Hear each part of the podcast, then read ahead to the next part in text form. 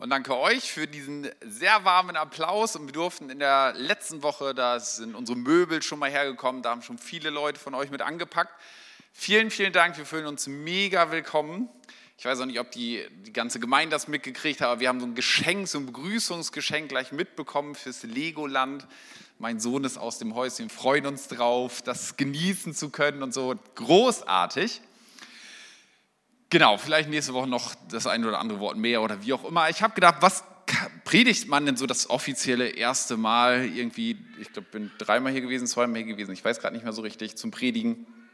Ähm, was predigt man aber so, so zum Start, so das Offizielle? Was nehmen Leute vielleicht auch mit? Ähm, und ich habe gedacht, hey, vielleicht das Grundsätzliche, das, was einem am tiefsten auch auf dem Herzen liegt. Also da, wo man sagt, okay, das ist etwas, was man selbst einbringen möchte, mit voranbringen möchte. Warum denkt man eigentlich, dass man an dieser Stelle auch am richtigen Ort ist und was man selbst mitgeben kann, mitbewegen kann, da wo ihr schon unterwegs seid. Und heute Morgen, das Thema passt noch so halb, habe ich das so ein bisschen umgeändert. Also wir lassen das Thema einfach so, also wenn ihr es jetzt reinstellen will, ihr müsst ja jetzt nichts ändern. Aber wenn wir mal schauen in die erste Berufung, die Jesus ausgesprochen hat für seine Nachfolger, dann finden wir das in Matthäus 5. Da hieß es, eines Tages, als Jesus am Ufer des Sees Genezareth entlang ging, sah er zwei Brüder, die ihre Netze auswarfen. Simon, der später Petrus genannt wurde, und Andreas waren von Beruf Fischer. Jesus rief ihnen zu, kommt mit und folgt mir nach. Ich will euch zeigen, wie man Menschen fischt. Sofort ließen sie ihre Netze liegen und gingen weiter. Das ist die erste Berufung, wo Jesus Menschen anspricht und sagt, komm, folge mir nach. Und das, die ganzen Evangelien sprechen ja davon, wie Jesus seinen Jüngern das zeigt, was Nachfolge bedeutet, nämlich in einen Lebensstil hineinzukommen, ihm nachzufolgen, ihm ähnlicher zu werden durch die Kraft des Heiligen Geistes. So, da spricht die ganzen Evangelien zeigen genau das auf, mit dem Höhepunkt natürlich, dass Jesus gekreuzigt wird, aufersteht, neues Leben schenkt. Aber habt ihr euch mal Gedanken über diesen Satz gemacht, so, wenn jemand zu euch kommt und sagt, komm, folge mir nach, was eure Antwort wäre? Also ich finde das sehr überraschend von den beiden, dass sie sofort alles stehen und liegen lassen und sagen, okay, ich folge dieser Person nach. Also wenn du richtig verliebt bist, ne? Und dann kommt jemand zu dir und sagt, hey, willst du mit mir gehen? Dann sag mal, ja, sofort, egal wo du hingehst. Also ich werde mit dir das Leben erobern. Und so muss es den Jüngern auch irgendwie gegangen sein. Aber wenn ansonsten jemand zu dir kommt und sagt, hey, willst du mit mir gehen? Dann ist unsere Frage zurück, ja, wohin denn? Oder? Ja, wo willst du denn hin mit mir? Und lass uns da doch mal reinschauen, wo will Jesus eigentlich mit seinen Jüngern hin? Wo will er mit dir und mir hin, wenn du sagst, ich bin ein Nachfolger Jesu? Und darum geht es ja in unserem Leben hier, irgendwie Gott kennenzulernen, ihm ähnlicher zu werden, Jesus ähnlicher zu werden, ihm nachzufolgen und irgendwie, irgendwo wollen wir ja landen und wo geht es denn dahin? Und ich habe mal ein Gleichnis rausgesucht aus Lukas 15. Wer sich so ein bisschen in der Bibel auskennt, weiß, da stehen drei Gleichnisse. Kommen wir auch gleich noch. Ich nehme aber mal eins im Besonderen raus. Lukas 15, die Verse 8 bis 10. Das ist das Gleichnis von der verlorenen Münze. Da heißt es, oder nehmt einmal an, also Jesus spricht, seine Jünger sind da, viele Menschen sind da, die Pharisäer kommen zu ihm und stellen ihm eine Frage.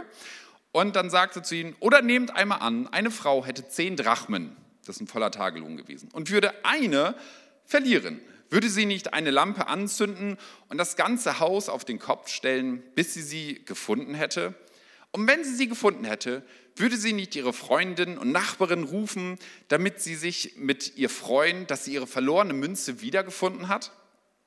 Genauso herrscht Freude bei den Engeln Gottes, wenn auch nur ein einziger Sünder bereut und auf seinem Weg umkehrt.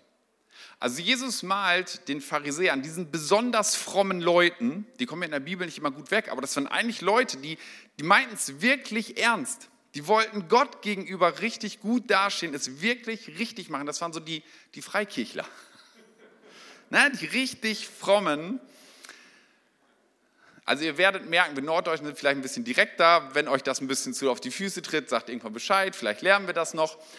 Aber ich nehme uns Freikirchler auch gerne mal ein bisschen auf die Schippe. Wir sollten uns manchmal selbst nicht so ernst nehmen und manchmal finde ich uns bei den Pharisäern ganz gut wieder. Weil wir meinen es eigentlich richtig ernst, gucken dabei aber manchmal so ein bisschen auf die anderen herab. Das kommt auch nicht so gut. Aber gut, das ist nicht zu viele Nebenthemen aufmachen, Jürgen. Okay, also er, er, malt ihm dieses Bild vor Augen und sagt, hey, da ist diese Frau, die hat zehn Drachmen, zehn Tagelöhne, zehn Silbermünzen, eine davon verliert sie und dann setzt sie alles in Bewegung, um diese eine Münze wiederzufinden.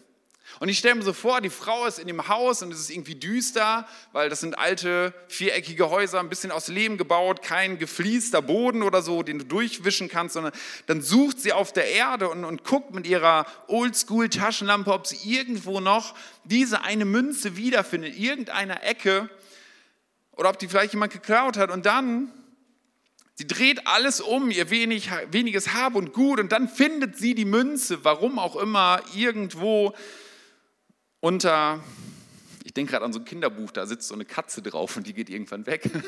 dann findet sie die Münze wieder. Und sie schreibt allen ihren Freundinnen in der WhatsApp-Gruppe, ich habe die Münze wiedergefunden, komm, lass uns Party machen. Ich habe sie wieder. Und ich habe gedacht, hey, was bewegt diese Frau eigentlich, dass sie da so abgeht? Dass sie sich so darüber freut, weil ganz ehrlich, du hast zehn Münzen gehabt. Und stell dir mal vor, du hast zehn Euro und du verlierst einen davon ja, ne? Ist nicht so wild, oder? Hey, komm, ein Euro. Wenn du 1000 Euro hast und verlierst 100, ah, das schmerzt schon mehr. Ne? Je höher die Summen sind, umso mehr hat es irgendwie Anreiz. Also entweder lebt sie nach dem Motto, hey, das ist richtig viel, das ist ein Tagelohn, während für uns ja auch irgendwie je nachdem, wo man so sich einordnen kann, bei dem, was man verdient, schon eine Menge Geld, was man so verliert. Vielleicht sagt sie auch, hey, wer, wer den Pfennig nicht ehrt, ist des Talers nicht wert, also Cents, aber da reimt sich das, glaube ich, nicht mehr. Und sie merkt, nee, da fehlt mir irgendwas. Und vielleicht kennst du es auch, wenn du mal Dinge verloren hast, wichtige Sachen, so Ausweisdokumente oder so. Wir hatten das mal, wir waren, wollten mit Freunden nach Schottland fliegen und dann sind wir nach Wuppertal gefahren, wollten, glaube ich, von Düsseldorf oder so, wollten wir fliegen. Und dann sitzen wir da abends zusammen und irgendwie gehen wir das nochmal durch und ich merke, Mist, mein Reisepass ist weg. Den habe ich in Oldenburg liegen lassen. Und dann fährst du die ganze Nacht von Wuppertal nach Oldenburg, um diesen ollen Reisepass zu holen, fährst wieder zurück, weil es unglaublich wichtig ist, weil ansonsten könntest du die ganze Reise absagen. Weil zu dem Zeitpunkt wäre man nicht einfach so mit einem Perso reingekommen, hast du halt Pech gehabt. Oder vielleicht hast du auch schon mal irgendwelche wichtigen Sachen gehabt. Wir leben im Moment so ganz viel aus Kartons, auch wenn wir schon eine ganze Menge ausgepackt haben, vor allem meine Frau. Äh, und man findet die Sachen schon besser wieder, aber irgendwie denkst du, oh, ich brauche mal eine Schere und dann suchst du eine halbe Stunde lang für eine olle Schere. Man wird erfinderisch, was man sonst noch benutzen kann. So, oder je wichtiger es ist, was so wegkommt, umso mehr, umso höher ist der Einsatz. Vielleicht hast du es mal erlebt, so wenn Eltern ihr Kind, oder vielleicht ist es selbst auch passiert, im Einkaufscenter so einmal das Kind weg. Und je größer das Einkaufscenter, umso panisch wirst du. Erst guckst du um die erste Ecke. Jonathan! Jonathan, wo bist du? Und irgendwann steigt so der Puls und denkst so, wo ist der? Wo ist der? Und dir ist auf einmal nichts mehr peinlich. Du gehst hin, lässt ihn ausrufen, du fragst alle Leute, hibbelst umher, wo du sonst denkst, Mann, was sind das für Leute, wie benehmen die sich? Es wird dir wichtig, es ist dir ein echtes Anliegen, das wiederzufinden, weil es nicht ersetzbar ist. Münze ist ersetzbar, Reisepass ist ersetzbar, Kind ist nicht ersetzbar. So, die Frau hat alles in Bewegung gesetzt, um irgendwie diese Münze wiederzufinden. Und wenn man sich so ein bisschen in den Kontext einliest, dann wird man feststellen, dass Jesus vermutlich gar nicht einfach so nur gesagt okay, das sind zehn Silbermünzen, sondern da steckt noch eine andere Bedeutung mit drin, dass es eben nicht nur um Geld geht, sondern eine andere Dimension, die damit abgedeckt wird. In Israel war es so, dass wenn du heiraten wolltest, du als Mädchen eigentlich Münzen gesammelt hast, zehn Silbermünzen. Und du brauchtest zehn Stück, die hat man dann irgendwie aneinander geflochten. Ich habe jetzt kein Bild dafür gefunden. Und das war so dein, dein Trauschmuck.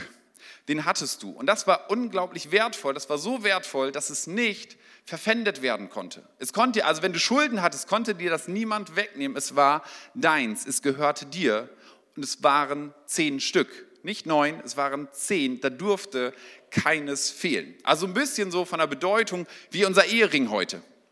So stell dir mal vor, du verlierst deinen Ring. Das wäre eine richtig dumme Nummer. Okay, dann kommt der Partner und sagt, ähm, wo hast du den? Blöd, ne? Miriam und ich, wir hatten früher so Freundschaftsringe, die haben, ich glaube, 25 Euro gekostet. So ein bisschen besser als Kaugummiautomat, was man sich so als Schüler leisten kann. Und dann sind wir als Jugendgruppe, sind wir irgendwie an irgendeinen See gefahren, haben Volleyball gespielt und im Wasser noch den Ball hin und her gehauen. Und irgendwann habe ich auf meine Hand geguckt und die Hand war leer. Und ich dachte, so ein Mist, habe angefangen zu suchen im Wasser, in einem See. Also ja, man macht verrückte Dinge, einem ist nicht zu peinlich. Und dann haben wir gemerkt, okay, ich, ich finde das Ding nicht. Dann bin ich nach Hause gefahren, 40 Kilometer hab zu Hause, habe ich so ein, so ein äh, Gitter geholt, Schnorchel, Taucherbrille, bin mit meinem Schwager da wieder hingefahren und habe versucht, unter Wasser dieses olle Ding wiederzufinden. Okay, das war mir so wichtig, obwohl es waren 25 Euro, hätte man neu kaufen können, war der materielle Wert war gar nichts. Aber das, was es an Bedeutung hatte, war so schwer. Und wir alle lieben die Stories mit Happy End, aber dieses ohne. So, ich habe ihn natürlich nicht wiedergefunden. Ganz ehrlich, in einem See nach etwas zu suchen, bisschen bescheuert. Die Frau hätte ja nun sagen können, okay, neun von zehn reicht mir immer noch aus. So, wenn es diese Hochzeitsbedeutung hat, steckt natürlich noch viel mehr drin, warum sie sagt, nee, ich suche hier alles. Und vielleicht stand sie kurz vor der Hochzeit sogar und sagt, hey, ich brauche das jetzt. Und deswegen ist es viel verständlicher, warum sie all ihre Freunde noch eine sagt, hey, wir können unseren Junggesellenabschied troch feiern können wir machen. Und das, was dieses Gleichnis hier aussagt, ist, hey, da ist dieser Gott und der sucht den einen, den Verlorenen, diese Münze, die auf einmal weg ist. Und Gott stellt alles auf den Kopf. Er tut alles, um den einen Verlorenen zu finden. Und er lässt nicht davon ab, sondern er dreht alles auf links. Für Gott ist kein einziger ersetzbar. Ich merke, dass wir manchmal, ich beziehe es auf mich, dass ich mich manchmal bei diesem Gedanken erwische, hey, ist doch schon ganz cool, oder? Also Gemeinde so wie sie ist, hey, wir sind hier, ich weiß nicht, 100, 150 Leute, also jetzt nicht heute, aber alle zusammen oder vielleicht auch noch mehr, ist doch schon cool. Reicht doch, oder nicht? Als würde Gott oben im Himmel sitzen oder wo auch immer er sitzt oder steht und würde so runterschauen auf Aalen und die Orte drumherum und denkt sich so, oh, sind schon tausend Leute. Und wie sie singen, es klingt in meinen Ohren, ist das schön. Das denkt er vielleicht auch und mag angebetet zu werden. Aber er sitzt dann und sagt, ja, das reicht mir eigentlich schon. So, und das reicht schon. Es sind schon tausend Leute oder lass es 2000 oder 3000 oder 5000 sein. Menschen, die mich gefunden haben, die zurück zum Vater gefunden haben, reicht mir. Ist mir genug. Aber wir ticken manchmal so. Und das ist auch ein normales menschliches Verhalten, weil als erstes gucken wir auf unsere Bedürfnisse. Wir sind in der Gemeinde und ganz ehrlich, hey, wenn die Kinderkirche läuft, sind alle Eltern schon mal happy. Ist cool, hey, mein Kind ist versorgt, das geht da gerne hin. Großartig. Das will ich supporten, das will ich unterstützen. Yeah, Kinderkirche läuft. So, dann kommt der Gottesdienst für mich. Also kann ich mir die Predigt irgendwie antun? Kann ich es aushalten, 30 Minuten lang? Wie, wie ist der Lobpreis? So spielen die auch mal meine Lieder, zu leise, zu laut, all die Diskussionen. Gefällt mir das irgendwie? Kann ich da mitgehen? Und kriege ich hinterher noch einen Kaffee? Und sind da ein paar Gleichgesinnte, mit denen ich mich gut verstehe? Also kann ich Freunde finden? Und dann sind meine Bedürfnisse erstmal gedeckt. Was brauche ich im zweiten Gottesdienst? Brauche ich nicht. Ob die drei Stühle leer sind oder nicht, ist mir auch egal. Also erstmal geht es doch um mich und wenn diese Dinge erfüllt sind, dann ist ja okay. Ich oh mein Gott, um meine Kleingruppe. Und das ist super und das ist total wichtig. Ich will das ja gar nicht runterreden, aber Gott sitzt da nicht und sagt, hey, weißt du was, ich sitze hier mit den 99 Schäfchen, singen Kumbaya, my Lord, fassen uns alle an die Hand und freuen uns. Nein, Gottes Zielrichtung, und das macht in all diesen drei Gleichnissen deutlich, ist genau eine, ich gehe zu dem Verlorenen. Da sind die 99 und denen geht es gut, die sind nicht unwichtig. Die scheucht er ja nicht raus und sagt, 99 Schafe sind mir alle egal. Oder, ach, die neun, die neun Silbermünzen hier, die werfe ich auch noch weg. Mir geht es nur um die eine, weil da ist eine andere Prägung drauf. Das sagt er alles nicht. Aber die Richtung, die Botschaft, die er den Leuten gibt, ist ganz klar, ich gehe hin zu dem Verlorenen. Ich bin gesandt zu den Verlorenen. Da gehe ich hin. Und wenn Jesus seinen Jünger in die Nachfolge ruft, dann geht er wohin? Und wenn du Nachfolger Jesu bist, wenn ich Nachfolger Jesu bin, dann ist meine Reise wohin? Zu dem Verlorenen. Nicht im Kreis bei den 99, sondern ich folge Jesus nach und Jesus geht und macht sich auf die Suche nach dem Verlorenen. Jesus erzählt Lukas 15 drei Gleichnisse, habe ich ja gerade schon gesagt. Das erste ist mit den Schafen. Ne? Also ein Hirt hat 100 Schafe, 99 sind daheim, freuen sich, eins ist abgehauen, das Schwarze. Das ist erstmal die große Masse, das ist meine Herde, mein Besitz, wie auch immer. Eins ist weg. Und dann geht er zum nächsten und sagt, eine Frau hat zehn Drachmen, zehn Silbermünzen. Es wird also schon von der Masse, vom Gewicht prozentual, wird es auf einmal schon mehr. Ne, das eine war 100 zu 1, jetzt ist es 10 zu 1. Und es steckt diese andere Dimension noch mit drin von Beziehung irgendwie. Von damit kann ich etwas, es ist nicht nur das Materielle, so es wird auf einmal wichtiger. Und dann kommt ja das dritte Gleichnis, das, was wir mal so nennen, der verlorene Sohn. Das hat mehrere Bedeutungsebenen, mega spannend, werden wir irgendwann sicherlich drüber sprechen. Eigentlich sind es ja zwei verlorene Söhne, beide sind irgendwie verloren. Aber auch da sagt er, hey, das ist auf einmal Vater-Sohn-Beziehung. Enger geht es ja gar nicht mehr. Das ist nicht irgendwas Materielles, nicht irgendeine Beziehung, sondern eine Blutsverwandtschaft. Hey, da ist das Kind weg. Und Jesus macht es eindrücklicher und eindrücklicher. Und das, was schon erstaunlich ist, Jesus benutzt ja gerne Gleichnisse und Bilder, um Menschen etwas zu erklären, aber an keiner Stelle macht er das dreimal das gleiche Bild für die ein und dieselbe Sache, um eine Wirklichkeit darzustellen. Ihm scheint es richtig wichtig gewesen zu sein, dass auch die Pharisäer verstehen und alle Umstehenden und seine Jünger, warum er eigentlich hier ist und was Nachfolge Jesu eigentlich bedeutet. Drei Gleichnisse, die schlagen alle in die gleiche Kerbe.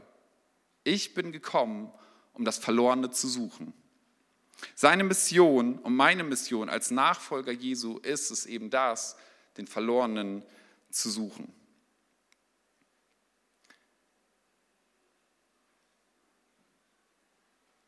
Ich finde es spannend, wenn man so in die ersten Verse reinliest, aus Lukas 15, die ersten drei Verse, dann heißt da, dass die Pharisäer zu ihm kommen und sie wollen von ihm wissen, hey Jesus, warum gibst du dich mit all diesen verrufenen Menschen ab?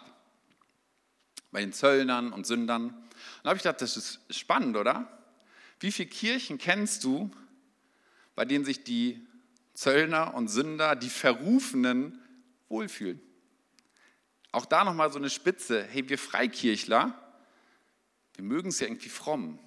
Und auch das passiert ja durch Sozialisation im Miteinander, das wo eine Subgesellschaft gibt. Hey, wir wissen, was der Standard ist von christlichem Leben, wie wir eigentlich leben sollen, erfüllen es so oft aber gar nicht und bauen ganz schnell eine Maske auf. Hey, bei Jesus haben sich alle Leute wohlgefühlt, die sind zu ihm gekommen, die verrufen waren die echt nicht das prickelnde Leben hatten. Und die richtig frommen, mit denen ist Jesus immer wieder aneinander geknallt. Es gibt mir ein bisschen zu denken. Ich kenne diese Gemeinde noch nicht gut, also ich kann es einfach raushauen. Ich sage auch nicht, dass wir so sind. Aber ich glaube, es ist ein guter Gedankengang. Also, hey, wer fühlt sich ja eigentlich wohl? Fühlen sich Menschen, die Jesus ferne sind, fühlen die sich hier wohl? Können sie Jesus erleben durch uns, mit uns? Gott ist auf der Suche nach dem einen. Er ist auf der Suche nach meinem sympathischen und total hilfsbereiten Nachbarn, aber auch dem, der mir völlig auf den Keks geht. Hey, für den ist er tatsächlich genauso gekommen wie für mich, für meine Arbeitskollegin, für den Freund im Sportverein, für meinen Ehepartner, für den Alkoholiker in der Bushaltestelle, für den Bürgermeister. Da unterscheidet Jesus nicht. Er ist auf der Suche nach dem Verlorenen. Und für diesen einen gab Gott das Liebste, was er hatte. Er hat diesen einen, diesen einen hat er geopfert, gesagt, ich sende meinen Sohn in diese Welt, auf das alle Leben haben können. Neues Leben, nicht die Eintrittskarte in den Himmel. Dabei geht es um Jesus ja gar nicht. Sondern Ewigkeit beginnt jetzt mit der Entscheidung, Jesus nachzufolgen. Beginnt jetzt ein neues Leben. Ich bin jetzt eine neue Kreatur.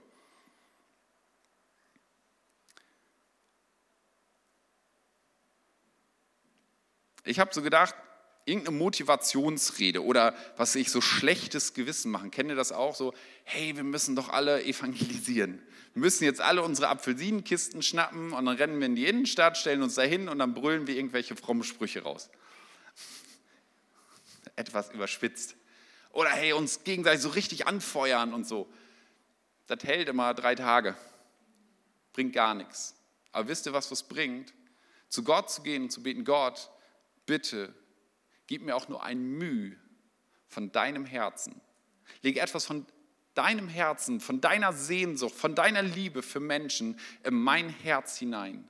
Das hat so eine Veränderungskraft.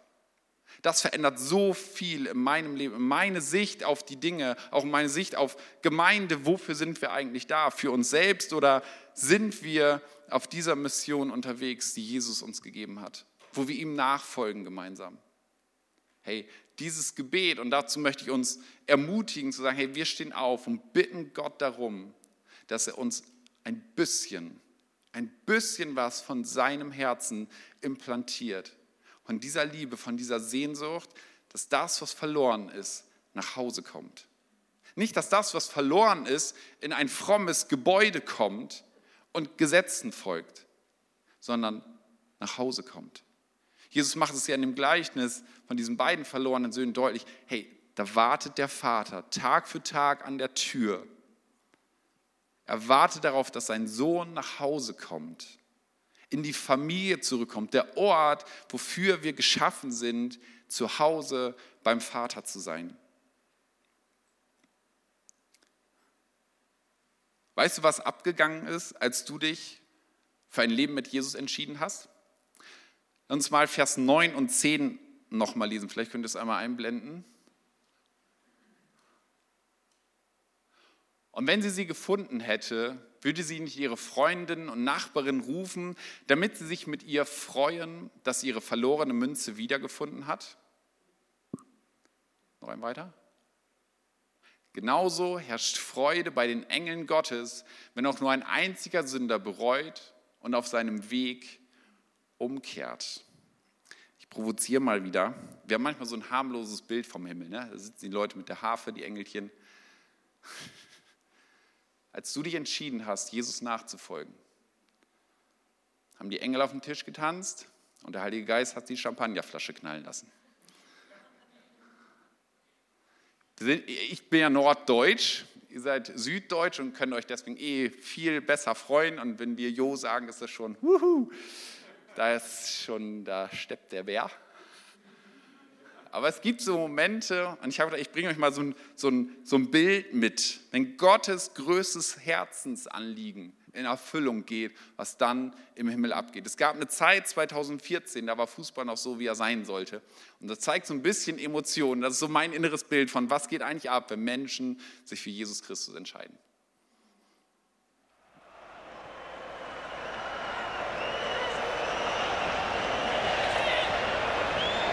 Schirle. Der kommt an. Mach ihn! Mach ihn! Er macht ihn! Mario Götze! Das ist doch Wahnsinn! Und da ist gekommen dieser eine Moment für Mario Götze. Da ist alles andere egal. Irre! Der Bundespräsident steht. Die Kanzlerin. Das nächste Joker-Tor für Deutschland. Helmut Rahn, Gerd Müller, Andi Brehme, Mario Götze. Ist das die Viererreihe? Es sind noch sieben Minuten. Aber Schirles Einsatz, Schirles Laufweg bis auf die Grundlinie hat das möglich gemacht. Und diese Technik, die er gelernt hat bei Borussia Dortmund, bei Volker Pröpper in der Jugend, mit der Brust angenommen, mit links, rein. Mario Götze gehen wir alle mit einem guten Gefühl nach Hause. hey, dein Applaus als du dich für Jesus entschieden hast, da hat der Himmel getobt. Hey, das ist Gottes größtes Herzensanliegen, dass Menschen nach Hause kommen. Und wenn das passiert, dann ist Party im Himmel. Dann steht der Himmelkopf. Sie feiern das, die Engel feiern das. Gott feiert das. Er hat es gefeiert, als ich mich für ihn entschieden habe. Er hat es gefeiert, als du dich für ihn entschieden hast. Und jetzt lädt er uns ein, zu sagen, hey, du bist jetzt Teil dieses Teams und lass uns weiter die Verlorenen suchen. Und ich frage mich, bin ich eigentlich dafür bereit, das Haus auf den Kopf zu stellen? So, meine Taschenlampe rausholen, alles auf links zu drehen und zu suchen, wo ist diese eine Münze? Wo ist dieser eine Verlorene? Weil es mir so wichtig wird, weil Gottes Herzensanliegen zu meinem Herzenanliegen wird. Das kann ich nicht machen, das kann ich nicht pushen, aber ich kann Gott darum bitten, dass er das in meinem Herzen wirkt und mich mit hinein in voller Leidenschaft hinzugehen, zu sagen, hey, wir stehen als Gemeinde dafür, dass Menschen den Weg zurück zu Gott finden. Dafür sind wir da. Ganz ehrlich, wenn wir uns entschieden hätten, Jesus nachzufolgen und damit wäre es erledigt, dann hätte er auch sagen können, okay, in dem Moment feiern wir im Himmel und schwupp, bist du oben. Dann brauchst du dich hier auf Erden nicht mehr abmühen. Vieles ist ja auch schön, manches ist aber auch mühsam. Aber nein, wir sind berufen, in seiner Mission mit unterwegs zu sein. Und ich wünsche mir, dass noch viele großartige Tore fallen. Ich wünsche mir auch, dass Deutschland nochmal Weltmeister wird. Aber ganz ehrlich, es gibt viel, viel Wichtigeres. Jede Entscheidung, die ein Mensch trifft und sagt, ich bin bereit, Jesus nachzufolgen, ich will mein Leben ihm anvertrauen, alles hineinlegen, diesem Jesus, der neues Leben ermöglicht, dem will ich nachfolgen. Hey, diese Entscheidungen sind Gold wert. Diese, diese Entscheidungen verändern die Ewigkeitsstatistik. Und dafür will ich leben, dafür will ich mein Leben einsetzen. Dafür gibt es uns als Gemeinde. Und ich möchte euch einladen, mit mir aufzustehen, dass wir beten. Und da, wo du sagst, hey, ich möchte mich mit einklinken, dass Gott mir ein bisschen was von seinem Herz gibt. Dass er mich mit hineinnimmt in seine Mission. Dass mir etwas an Leidenschaft, an Freude, nicht, nicht an Druck, an Zwang, jetzt muss ich aber doch mit meinem Arbeitskollegen sprechen oder sonst, schmeiß es weg, sondern aus Liebe heraus, weil ich selbst davon überzeugt bin, im, Part, im Himmel ist Party. Es ist das beste Leben. Jesus ist das Beste, was mir je passiert ist. Und Gott gibt mir etwas von dieser Leidenschaft, von dieser Liebe für Menschen, die du hast. Nicht für die ganze Welt. Ich kann nicht alle lieben, aber für meinen Nächsten für den, für den es dran ist, den du gerade suchst, diesen einen, der gerade verloren ist. Gott, ich danke dir dafür, dass du ein liebender Vater bist, der uns einlädt, nach Hause zu kommen, der den Weg bereitet hat, der den Sohn gegeben hat. Jesus, ich danke dir dafür, dass du den Weg gegangen bist und dass du neues Leben schenkst, wenn wir bereit sind, dir nachzufolgen. Und Jesus, so viele von uns haben gesagt, okay, ich, ich gehe mit dir, weil du mein Leben veränderst, weil ich dich brauche, weil ich erkannt habe, mir fehlt das Wichtigste. Du gibst mir Sinn, du gibst mir neues Leben. Und Gott, wir bitten dich darum, dass du uns ein Tropfen von deinem Herzblut gibst. Gott, wir bitten dich darum, dass du uns ansteckst mit einer Liebe und einer Leidenschaft für die Menschen um uns herum nicht, weil wir sie als Bekehrungsopfer oder sonst irgendwas sehen, sondern mit einer echten Liebe. Und dass wir etwas von dem weitergeben können, Jesus, so wie du auf dieser Erde gewirkt hast, was wir bei dir sehen können. Dass Menschen sich von dir angezogen gefühlt haben. Jesus, wir sind nicht du, aber du lebst in uns und du veränderst uns und du schenkst Möglichkeiten.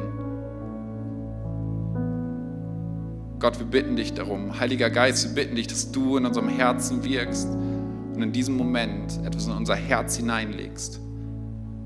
An Liebe und Leidenschaft für den und für die Verlorenen.